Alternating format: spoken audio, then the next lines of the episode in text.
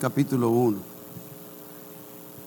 Esta corta meditación en esta mañana le he puesto viviendo una fe auténtica, viviendo una fe auténtica. Ese es el título de la, del mensaje en esta mañana, hermano.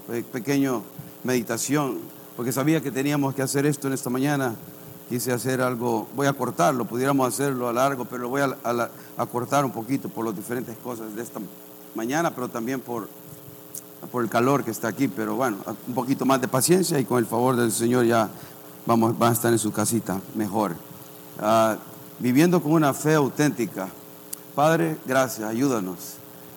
Ayúdanos a vivir con una fe real, genuina, de confianza plena en ti, no en no religiosamente, no dependiendo de nada más y de nadie más, sino de ti. Eh aun cualquiera que sea la circunstancia. Pero que esa fe sea fuerte para traer súplicas, peticiones, ruegos a ti y confiar de que tú responderás a tu manera, a tu tiempo y como tú quieras. Tú eres el Dios soberano, tú estás en control de todo. Y así nos, nos lo reconocemos y nos presentamos delante de ti como tus hijos para que tú hagas lo que quieras hacer y poder decir, Señor, ayúdanos a, ser fieles en medio de cualquier situación que tengamos que pasar. Gracias, Señor, en nombre de Jesús. Amén. Amén. Amén. La, la oración de poder, cuando hablamos de una oración de poder, hermano, ¿qué piensa usted al respecto? ¿Qué sería una oración de poder? Idea, que es una oración que tenga poder? ¿Hay ideas? ¿Ah? Que tenga fe. Una oración que tiene poder, es una oración que está llena de fe. ¿Ah? Fe en la palabra de Dios, con una convicción. O sea, nuestra fe va a ser poderosa, nuestra oración va a ser poderosa si hacemos una oración de fe, pero fe, fe en mi fe o fe en Dios. Fe en Dios, fe en las promesas de Dios, fe en la palabra de Dios. Porque hoy en día hay manera, concepto de lo que es fe, una fe metafísica. Yo creo suficiente fe para materializar ciertas cosas y eso no es fe. Eso no es fe. La fe real y verdadera es la confianza en Dios, en sus promesas, en sus palabras. Si Él promete algo aquí, yo puedo creerlo. Si Él dice algo de aquí, entonces yo puedo decir, amén. Yo le digo, Señor, esto dice tu palabra. Y usted le dice, Señor, yo creo tu palabra, tu promesa. Y, yo, sé que vas a realizar eso en mí. Pero esa es una fe basada en su promesa. Y cuando es basada en su promesa, esa oración es de poder porque le estoy haciendo al Dios, al objeto de mi fe. Él es, a quien estoy hablando. No, no es una fuerza que creo. Uh, para ver que yo manipular mis circunstancias y ganar lo que quiero ganar. Por eso muchos, la fe de muchos se debilita porque, oh, Dios no contestó. No, Dios contesta, hermano, Dios contesta, le puedo decir, todas las oraciones. Absolutamente todas, pero lo único que algunas nos dice que, que no. Y esa es la cosa que muchas veces a nosotros no nos gusta escuchar. Pero Dios tiene no. Así, ¿qué le va Él es Dios soberano. Él tiene todo el derecho de decir no. ¿Por qué? Porque simplemente se encaprichó Dios. Porque Él nos ama y Él sabe que si le concede algo que no es beneficioso para usted y para mí, van a venir repercusiones más adelante que le van a dañar y le van a lastimar. Por eso el canto de esta mañana, los cantos de esta mañana se pusieron bien en acorde, porque la situación es que decirle al Señor, no, no entiendo lo que estás haciendo, no comprendo lo que estás haciendo, pero sigo confiando en ti, sigo creyendo en ti y voy a seguir clamando a ti y seguir esperando en ti hasta que lo que tú has dicho se realice, hasta lo que Él ha dicho, o me saques de esta situación en la cual estoy. sigo confiando, sigo esperando, sigo yendo al trono de la gracia. No me doy por vencido, porque el diablo, el enemigo de nuestra alma, siempre quiere detener que oremos, siempre. Y que no dependamos de Dios. El objeto de mi fe es Dios. Y tengo que estar dependiendo de Él en todo, en todo el tiempo. En primera de Juan 5:14 dice, y esta es la confianza que tenemos en Él, si, que si pedimos alguna cosa conforme a, su voluntad, Él nos oye. Mire, y esta es la confianza, dice Juan, que tenemos en Él, que si pedimos alguna cosa, ¿qué cosa? Cualquier cosa, pero que sea esa, lo que pedimos, sea que conforme a la voluntad de Dios. Él dice que los oye, lo que está diciendo es que Él lo entrega, lo da esa petición, porque es conforme a su voluntad. Pero a veces estamos pidiendo por cosas que no son claras en la palabra de Dios. Estamos pidiendo por cosas que, que no está bien. Por ejemplo, un joven puede decir, Señor, dame a, Panchito que lo quiero. Pero Panchito no es creyente. Pero está tan guapo. Está chulo el muchacho. Y yo quiero Panchito, pero la Biblia ¿qué dice? No juntéis yugo desigual con los inconversos. ¿Cuál será la voluntad de Dios? ¿Será Panchito? ¿Debo que orar por eso? ¿Debo que orar por eso? Que se convierta Panchito, pero no. pero no es la voluntad de Dios. Es mejor salir corriendo por el otro lado. Ahora, alguien puede decir, no, yo lo voy a convertir, que le vaya bien, que Dios le ayude. Tenga Dios misericordia. Y yo no le, no le aconsejo eso. Lo he visto en 30 años, los dolores de cabeza que eso trae a parejas. Si a veces como creyentes tenemos diferencia, imagínense creyente inconverso. Uno quiere ir a la playa y otro quiere ir a la iglesia. Uno quiere ir a alabar al Señor y el otro quiere y los sábados.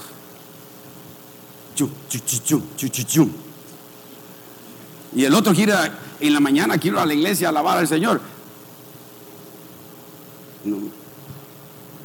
Y aún le va y siempre yo dijera yo, gana siempre el creyente, la mayoría de veces gana siempre el inconverso, jalando a la persona que, está, que estaba dentro del Señor. Casi siempre gana. Porque tienen más garbo, porque tienen más labia, porque no sé, tienen más valor de defender lo que creen. Y es más difícil cuando la mujer es la que se convierte y el hombre no. Pero si es el hombre, generalmente por eso es bueno, oremos por los varones que se conviertan, porque si el varón se convierte bien, ellos, ellos jalan a la familia. Más fácil. Más fácil que eso sucede. Pero cuando la mujer es la que se, la convierte primero, qué difícil es. Pero estoy hablando en el sentido de este, si es algo conforme a la voluntad de Dios, Él nos va a oír y Él va a responder. En primera de Pedro 3.12 dice, porque los ojos del Señor están sobre los justos y sus oídos atentos a sus oraciones. Pero el rostro del Señor está contra aquellos que hacen el mal. Eso dice primera de Pedro 3.12. ¿No? Porque los ojos del Señor están sobre los justos. Usted es justo, si ha sido lavado con la sangre de Cristo, usted es declarado justo. Y sus oídos, los oídos de Dios, atentos a nuestras peticiones, a nuestra súplica, a nuestro ruego. Él nos oye. Salmo 34, 15 dice, los ojos de Jehová están sobre los justos y atentos sus oídos al clamor de ellos. Aleluya. Los ojos de Jehová están, miren, los ojos del Dios creador, los ojos del Todopoderoso están sobre usted. En este momento, Dios lo está viendo. Usted, Dios sabe lo que está pensando. ¿Eh? Usted, Dios sabe lo que está sintiendo. Usted me puede engañar a mí, podemos engañar al que esté enfrente, pero no podemos engañar a Dios. La mirada de Dios está sobre usted. Y es más, Dios le dice, te amo. Pero a veces no escuchamos esas palabras porque estamos tan desconectados, tan acelerados por toda la sobreestimulación que hay a través del internet y a través de las redes sociales y a través de todo eso. Estamos tan sobreestimulados que para prestar atención 20 minutos tiene que abrirse el mar rojo. ¿Cómo cuesta prestar atención hoy? Yo le estoy hablando acá y uno puede estar pensando, ¿y cuándo se va a caer? Tengo hambre, tengo que comer tacos allá. Y a veces, y algunos están recibiendo y asimilando y lo que Dios quiere hablar, no lo que Dios quiere hacer. Pero a veces no tenemos esa, esa, seguridad de que Dios, como nuestro Padre Celestial, como nuestro, está atento al clamor de nosotros. Entonces, para que Dios nos escuche, ¿qué debemos hacer, qué debemos hacer usted y yo? Para que Dios me escuche, ¿qué debo hacer? Hablar. pastor hermano Álvaro compartí ayer la, oración de Javes pedir. Para que Dios me escuche, pida. Porque si no hablo, ¿cómo va a escuchar? Pidamos. Vamos a Dios. El poder de la oración es una fe auténtica, va a Dios, una fe genuina, va a Dios y depende de Dios para todas sus necesidades físicas, emocionales, espirituales. Vaya a Dios. Dios es Jehová Jireh. Él le va a proveer, Él le va a ayudar, Él le va a ayudar en todo lo que está pasando.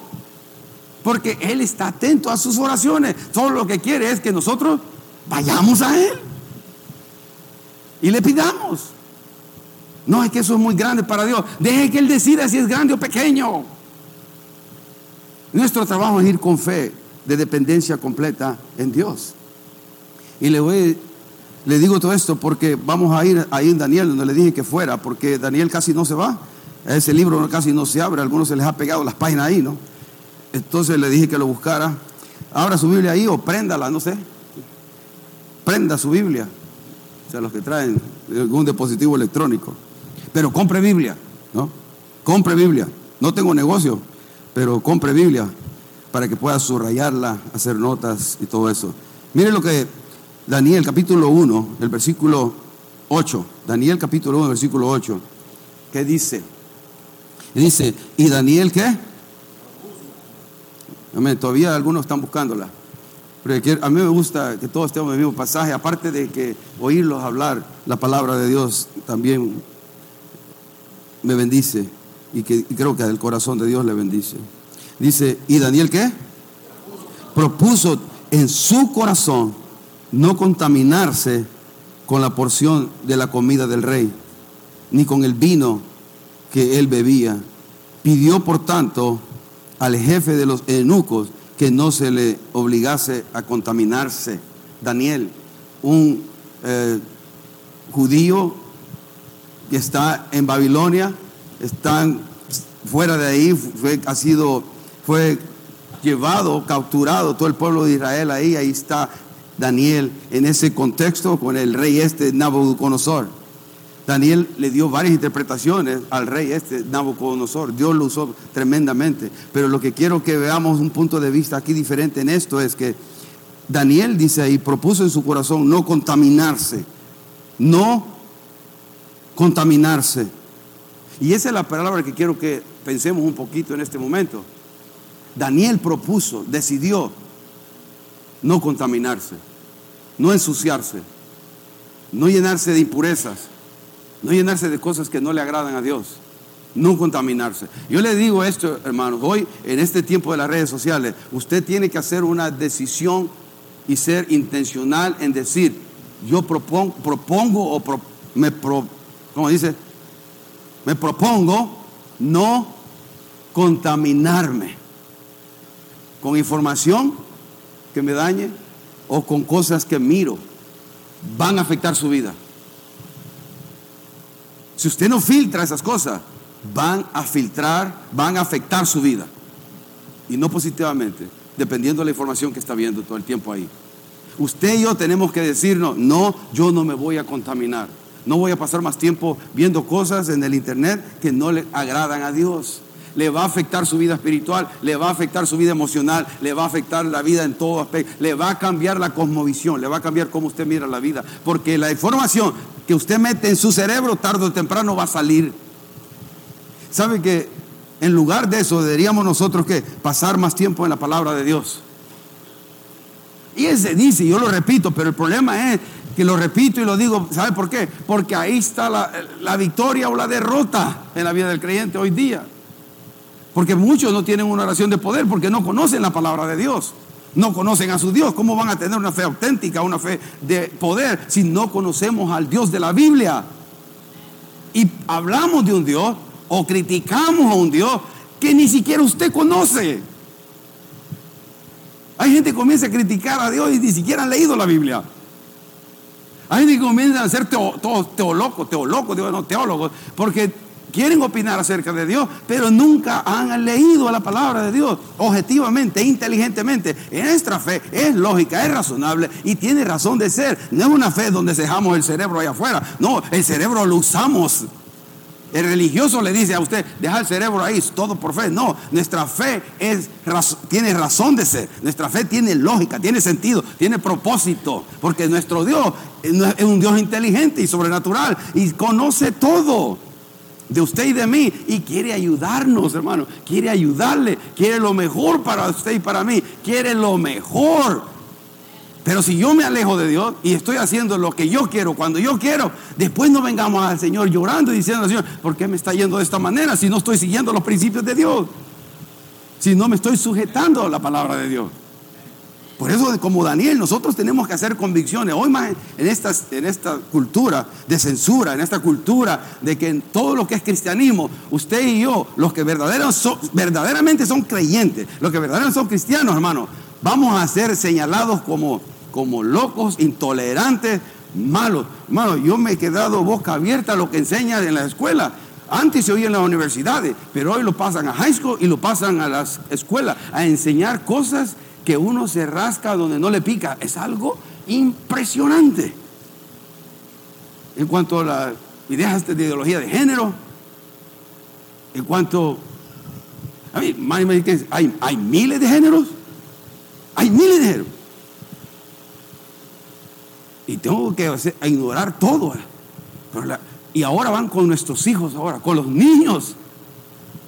Alguien decía ayer que ahora los, en el retiro, que ahora los niños ya hay supuestamente niños que se creen homosexuales.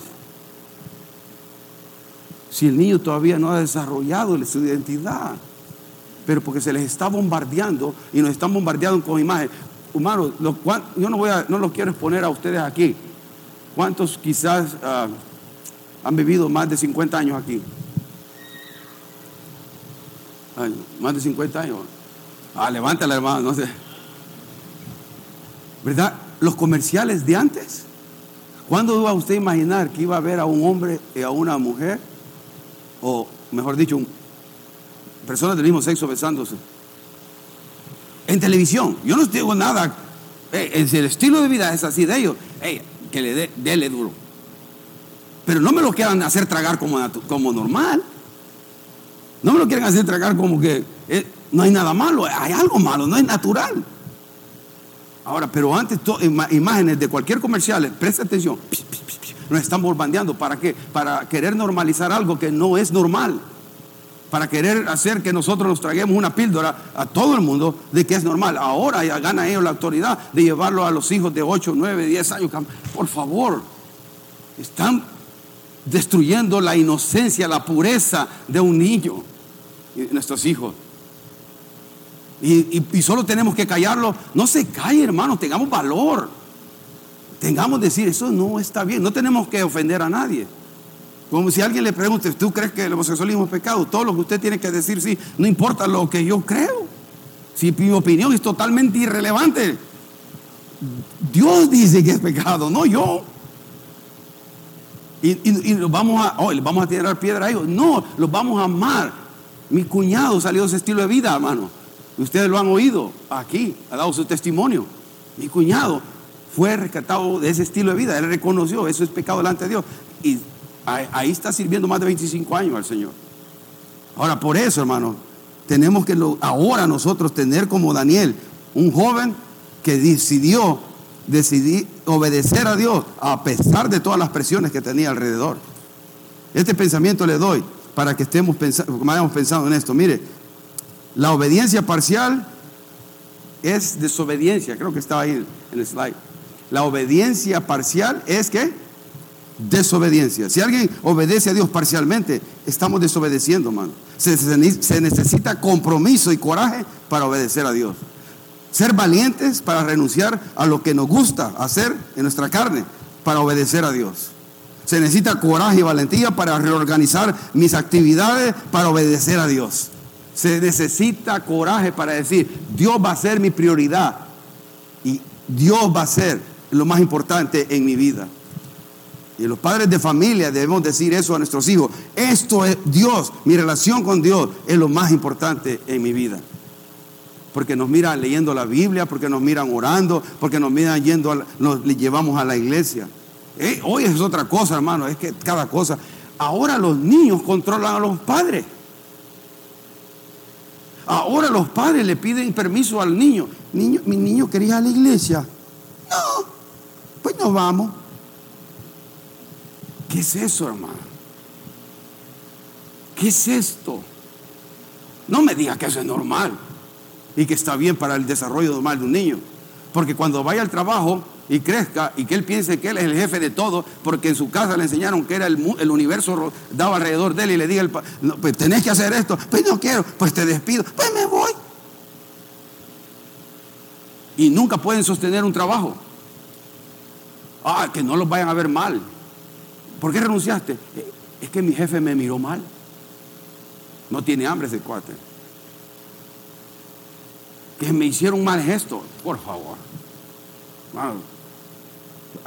Si el que tiene hambre, el gesto, la mirada, le pasa por arriba, hermano. Cuando hay necesidad, yo sigo trabajando y le voy, le voy a dar. No estoy hablando de abusos, hermano. No estoy hablando que si alguien le está pegando, pégueme, yo soy tu esclavo. Tampoco, no estamos hablando de eso. Estamos hablando de una mirada. Estamos hablando de una, algo que no se le hizo bien. Pero la gente ahora, hoy en día, creemos que nosotros somos el universo. ¿Por qué? Porque las redes sociales nos hacen ver que nosotros somos el universo. Nos, hacen creer que todo el mundo rueda alrededor mío. Pues, en los selfies, ¿no? todos estamos tomando selfies en todas partes y llevándolas al, internet todo el tiempo. Míreme. Enfóquese en nosotros. No, es de todo malo hacer eso. Pero digamos balance como lo que estamos haciendo. ¿A quién llamamos la atención? ¿A Jesucristo, a Dios o a mi familia o a mí? Me estoy tomando un Starbucks aquí. Miren lo que comí, frijoles, queso y crema. ¿va? Todo lo estamos subiendo a mí no me interesa que desayuna, hermano. A mí no me interesa que alguien comió. Si alguien pone algo bonito, yo tengo, a mí, yo le doy like, lo leo, lo me muevo y no paso, me tomo el tiempo, hermano. Póngase, póngase 10, 15 minutos al día y no necesita más. Leer un devocional, el devocional que manda Pastor Dan, lo leo, me, me, alimento espiritualmente, leo un par de cosas, ponerme al día con mi familia y de ahí salgo y ya no vuelvo más.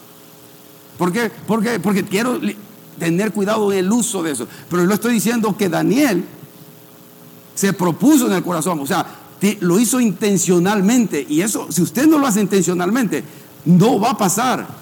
¿Qué es lo primero que usted ve en la mañana al despertar? ¿La Biblia? ¿O su celular? ¿Cuántos? Mire, a ver cuántos honestos hay aquí. A ver, vamos a ver. ¿Qué es lo primero que usted hace al despertar? ¿Mira su celular? ¿O mira su celular? ¿Ah? ¿Cuántos miran el celular? Lo primero cosa que hacen en el día. Uy. Este, quito la alarma y, comienzo a ver emails o comienzo a ver texts o WhatsApp. Si, si, usted no está, hermano, hermana, siga así. Siga así, gloria a Dios. Yo le decía al hermano, yo no quiero que nada me controle más que Dios. Usted, usted, uno piensa que uno está en control, pero esas cosas están hechas para que las sigamos viendo todo el tiempo y que nunca nos satisfagan. Albert nos convertía de eso. Eso está diseñado para que nosotros le hagamos clic, clic, clic, clic, clic. Esos short videos. Todo está para que nunca nos sigamos viendo, sigamos viendo, sigamos viendo. Y de repente usted ya pasó dos, tres horas ahí y perdió dos, tres horas de su vida. Y después lea un libro o le quiero decir algo inteligente para que discutemos. Eh, las neuronas están quemadas. No hay nada que pensar. No, no algo sustancioso, algo bueno, algo sólido, que alimente mi mente, que alimente mi emoción, que algo sea bueno para el mundo, algo para mí, mi familia. No podemos pensar algo así, porque no quiero pensar, solo entreténgame, póngame un video donde estaba bailando el, el payasito 50 y ya estoy bien feliz. Y, y sigue el entretenimiento, sigue el entretenimiento. Y eso está haciendo bastante daño. Ahora, pero si nosotros como Daniel nos proponemos hacer eso, hermano, a mí me encanta la historia de Sadrach, Mesach y Abednego, tres amigos que quizás estaban con Daniel. Y, ahí le voy a pegar el tijerazo, hermano, al mensaje, ¿ok? No sé, aquí le estoy pegando el tijerazo. ¿Cuántos le alegran que estoy dando el tijerazo? Oh, gracias, hermano. A usted, a usted le voy a quitar el. gracias. No, pero mira, aquí le voy a pegar el tijerazo. Vayamos al capítulo 3 de Daniel y se lo voy a dar la historia yo. El rey Nabucodonosor diseñó una, una, eh, una, una, estatua grande en el cual todos deberían de, de adorar. Y estos tres amigos, Sadrach, Mesach y Abednego, amigos de Daniel, yo pienso que Daniel influenció la vida de Sadrach, Mesach y Abednego por la, posición que estos tres jóvenes también tomaron ante la situación que estaban enfrente del rey Nabucodonosor, un rey malo, un rey idólatra, con dioses paganos y quería que todo el mundo se le, le adorara. Mire lo que, lo que dice en el versículo en el versículo 4 dice, y pregonó, después de que se, que se levantó esta, esta estatua, él pregonó una ley y dijo así en el 4, y pregonó y anunció el 3.4, anunciaba en alta voz, mándese a vosotros, oh pueblos, naciones y lenguas, que al oír el son de la bocina, de la flauta, del tamboril, del arpa y del salterio, de la zampolla y de todo instrumento de música, os postréis, o sea, que se postre a adorar, y adoréis la estatua de oro que el rey Nabucodonosor ha levantado. Y cualquiera, mire el castigo, el que no haga eso, el que no se postre delante de esa estatua, el que no se postre la, enfrente de la ideología de este mundo, las ideas de este mundo, los principios mundanos de este mundo. Cualquiera que no se postre y adore inmediatamente será echado dentro de un horno de fuego ardiendo. Por lo cual, al oír todos los pueblos el son de la bocina, de la flauta, del tamboril, del arpa, del salterio, del zampolla y de todo instrumento de música, todos los pueblos, naciones, lenguas se postrarán y adorarán la estatua de oro que el rey Nabucodonosor había mandado, había levantado. Ahora le pregunto a usted esto, si se levanta una estatua y le dice a usted, si tú no te postras delante de esta estatua, te vamos a meter al horno de fuego y morirás.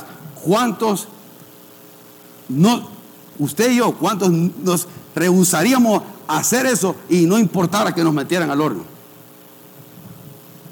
Y en cierta manera, ahorita estamos en una circunstancia en nuestra cultura que tenemos que tomar posiciones fuertes que nos va a decir, o aceptas esto o no, o te vamos a censurar. Con lo que yo dije anteriormente, ahorita quizás me cortó Facebook, me quitó YouTube, ni modo. Pero es la verdad. Es la verdad. ¿Y qué va a hacer usted? Y yo como creyentes.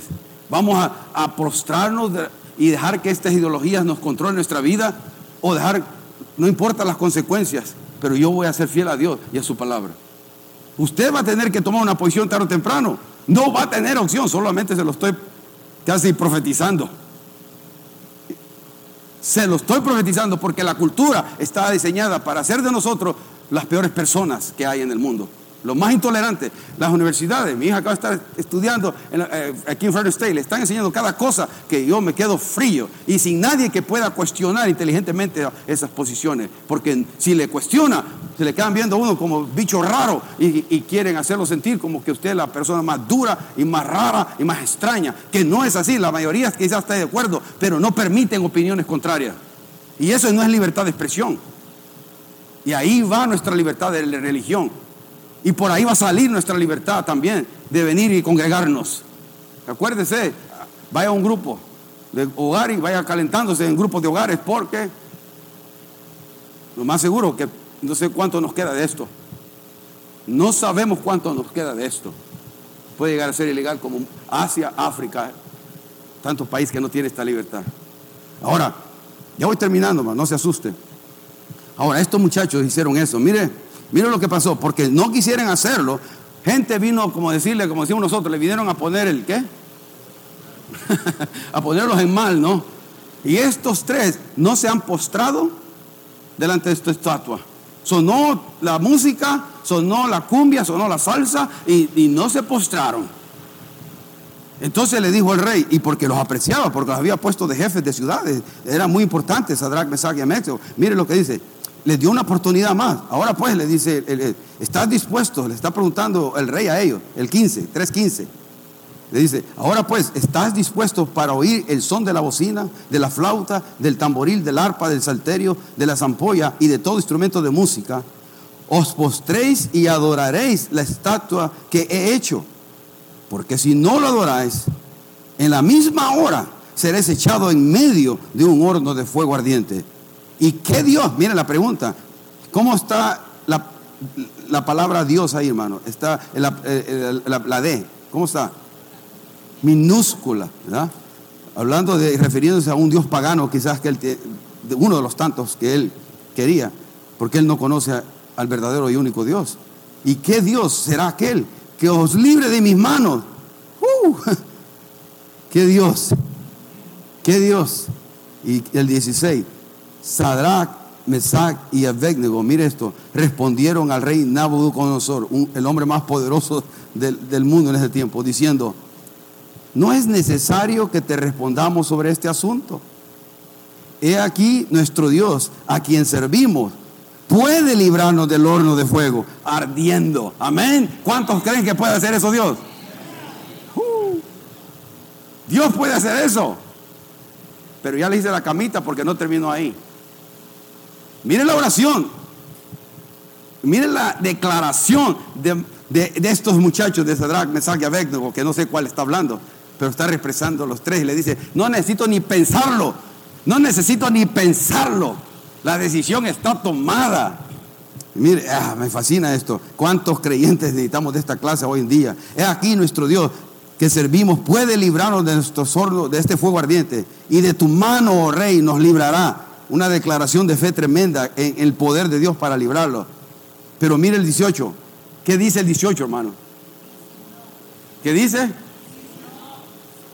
¿Y si? ¿Y, si no?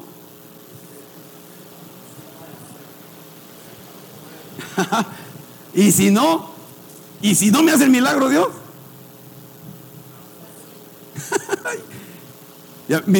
veo esto. Esto comienza a ser la fe auténtica que le estoy hablando. Y si no, no, hace lo que le estoy pidiendo. Y si Dios no restaura mi matrimonio. Y si Dios no restaura mi hijo. Y si Dios no me sana de esa enfermedad, y si Dios no restaura mi negocio, y si Dios no levanta la iglesia, y si Dios no salva a mi familia, y si no, y si no,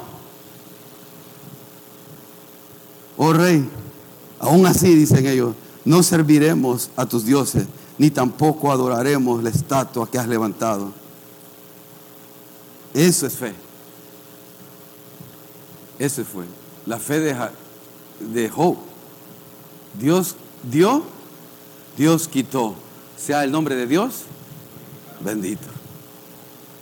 Eso es fe.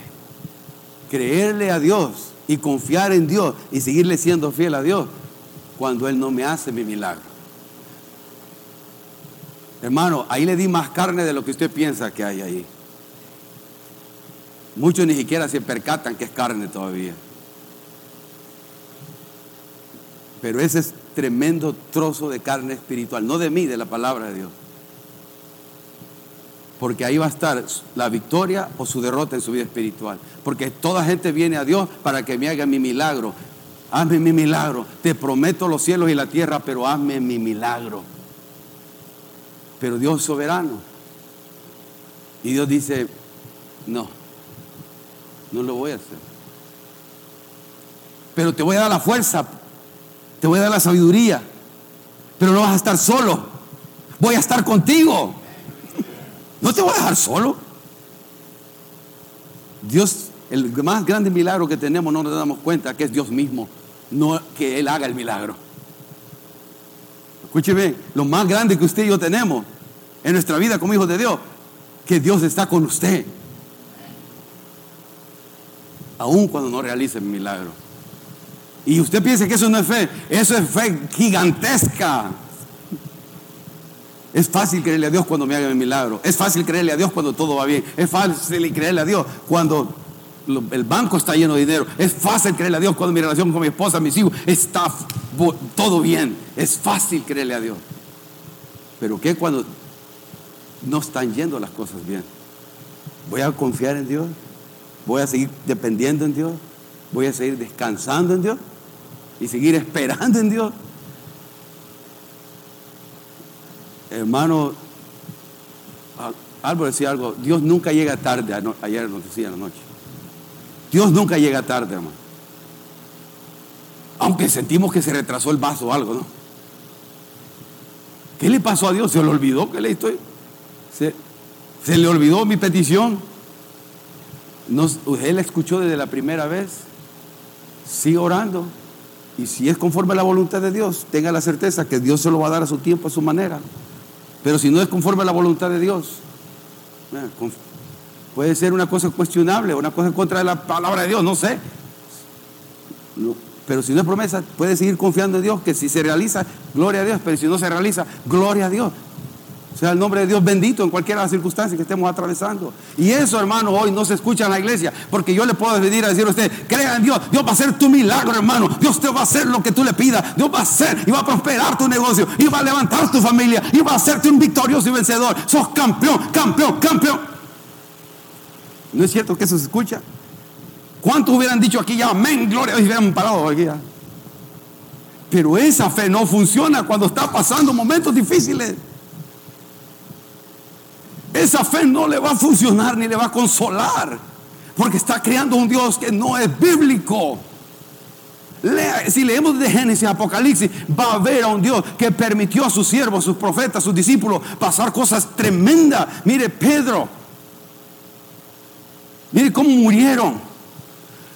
Y les doy y con esto termino, hermano. Ya les dije la segunda vez, la tercera la vencida. Mire, la última cosa, miren, las cosas, y, verás, con esto termino. Estos son los pilares de la iglesia de, la China, hermano.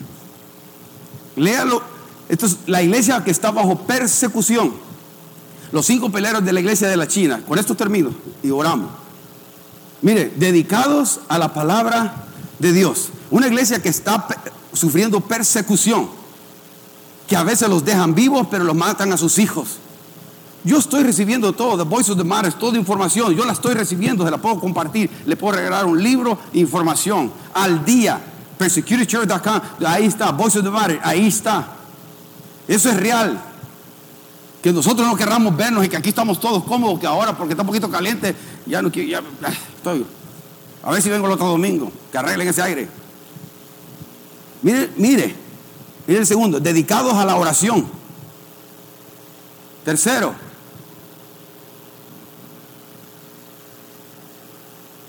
esperan que cada cristiano comparta el Evangelio. Estamos hablando de los pilares de la iglesia de la China. Yo lo, leí de, esta información. Cuarto, una expectativa regular por milagros. Creen que si oran, ¿qué? Algo va a pasar. Eh, yo vengo a orar con expectativa por milagros, hermano. Lo único que el que debe de decidir es Dios, no yo. Pero yo le pido al Señor con expectativa y creyendo y confiando. Pero mire el 5, hermano. Mire el 5, el pilar número 5. Abrazan el sufrimiento para la gloria de Dios. ¿Cuándo escuchó en una iglesia que está en Texas? Este, Dios te ama. Si tú eres bueno, tú eres lindo, tú eres precioso. Ya saben quién es, ¿va? Algunos saben, si no saben, Justin, pero bueno. ¿Cuándo va a escuchar eso en una iglesia ahorita de la prosperidad, hermano? ¿Abrazar el sufrimiento para la gloria de Dios? No, a mí que me den un Mercedes Benz, un BMW, pero el sufrimiento.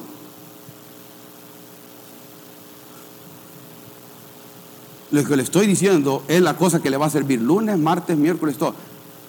Las cosas que dicen ellos solo le va a servir en un momento de emocionalismo que no está basado en la realidad no está basado. Y algunos logran cosas buenas, pero no, hermano, no quiere decir que lograron la paz, la tranquilidad y el propósito que solamente Dios da cuando somos obedientes a Él.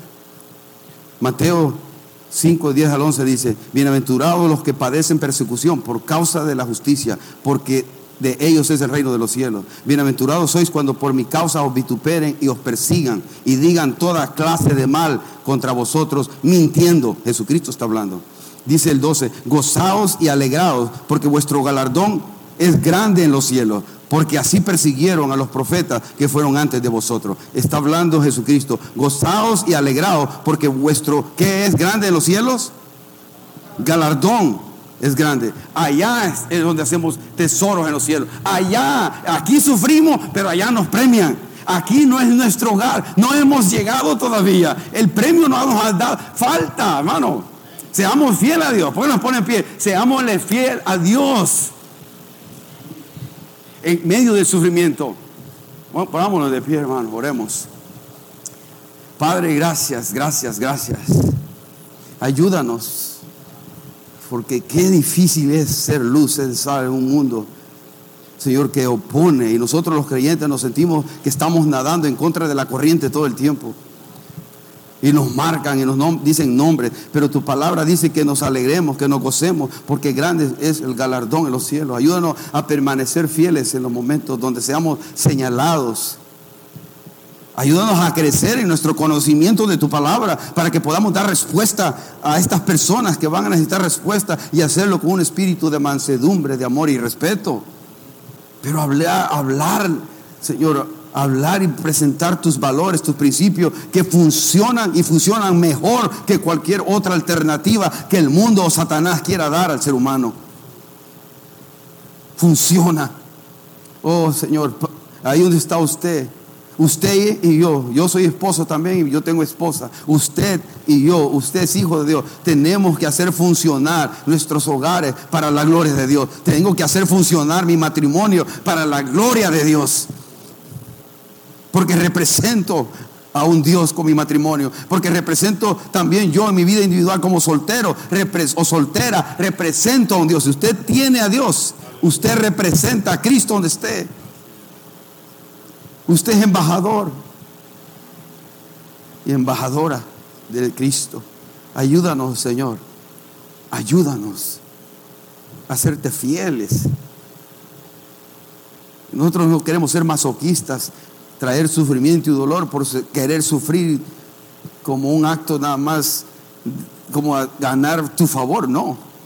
Solo queremos, ayúdanos a permanecer fiel y proclamar tu verdad en amor con un espíritu humilde y sencillo, pero que estemos dispuestos a hacerlo independientemente de cuáles sean las consecuencias que nos vengan. Ayúdanos, Señor, porque ahorita tenemos un tiempo y la oportunidad y la libertad de hacer esto. Tenemos la libertad, pero vendrá un día donde no vamos a gozar de esta libertad. Y quizás por eso tú pones esto en mi corazón hoy, porque estás preparando a tu iglesia, a hermanos a que están aquí, a los hermanos que escucharán eso en el internet, para que tú los prepares. Y nuestra fe sea más real, más auténtica, más enfocada en ti, Señor. Adonai, el gran yo soy. No una fe basada a mi conveniencia o lo que yo pienso o lo que yo siento, sino basada en tus promesas, tu palabra y quien realmente tú declaras en tu palabra que tú eres. Danos revelación, Señor, y revélate a aquella persona que no conoce de ti nada, que no entiende lo que he dicho, que no comprende lo que he dicho. Ilumina su entendimiento para que un, venga primariamente al conocimiento tuyo, Señor, al conocimiento de conocer a Cristo como su Señor y Salvador, que Cristo nos perdona de todo pecado. No importa lo que hayamos hecho en el pasado. No importa si he matado a cinco, si he hecho algo inicuo, malo, perverso. La sangre de Cristo limpia. La sangre de Cristo perdona. La sangre de Cristo restaura. Hay gracia para ti, hermano. Hay gracia para ti, hermana. Dios tiene poder para sanar, para restaurar y limpiar. Y te ama a ti. Lo mostró en la cruz del Calvario, lo mostró nuestro Padre Celestial dando a su propio Hijo en la cruz del Calvario. Lo resucitó al tercer día porque Él no quedó clavado en la cruz. Él se levantó, Él está vivo y viene de nuevo. Y viene como un juez. Viene a poner orden a, este, a esta situación que está pasando aquí. Señor, y cuando tú quieras, tu iglesia dice, ven Señor, ven, te esperamos.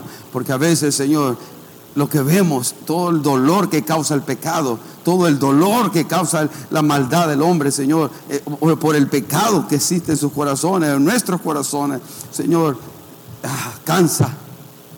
Niños siendo enseñados cosas que destruyen quién son, padres, Señor, o matrimonios siendo destruidos, oh, la drogadicción, el alcoholismo, la pornografía, toda esta maldad que está siendo bombardeada. Estamos siendo rodeados por todas estas cosas, Señor. Y solamente tú puedes poner un vallado de cuidado sobre nuestra mente y corazón. Ayúdanos a poner, a no ser nosotros intencionales en protegernos de toda esta maldad que nos está apretando y que nos aprieta, Señor. Ahora, como hijos de Dios, queremos hacer un voto de, de decir hoy, yo decido no contaminarme de lo malo, no contaminarme de lo perverso y querer hacer lo bueno delante de tus ojos.